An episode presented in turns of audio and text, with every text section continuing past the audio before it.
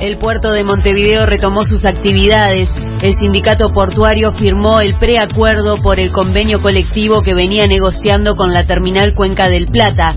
La empresa garantizó un mínimo de 13 jornales al mes. Para algunos trabajadores, dependiendo del puesto, el mínimo puede ser de 20 jornales.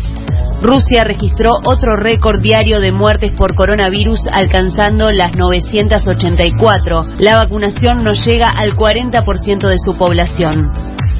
Los jugadores de rugby estarán autorizados a partir de ahora a llevar a todos los niveles mallas o leggings durante los partidos para protegerse de las quemaduras producidas en terrenos de juegos sintéticos. Esto es algo que tendrán en cuenta los teros, nuestra selección, que obtuvo la primera clasificación directa a un mundial en su historia.